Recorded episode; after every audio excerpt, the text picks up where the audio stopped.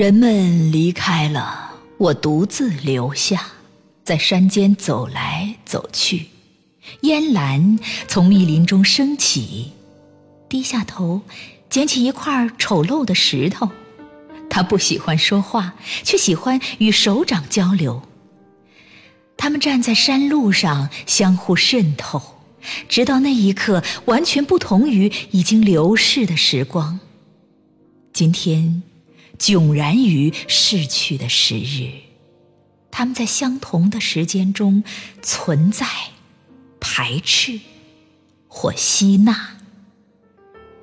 沿着真实的河岸一直向前，在河湾转角之处，迷幻的结局，生与死，往昔与明天，在薄暮中浮现出来。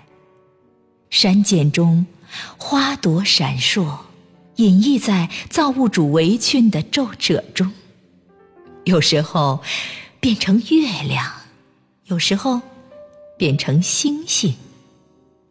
生命与自然并不依赖虚构。从这一刻起，我看到了我的日落，我的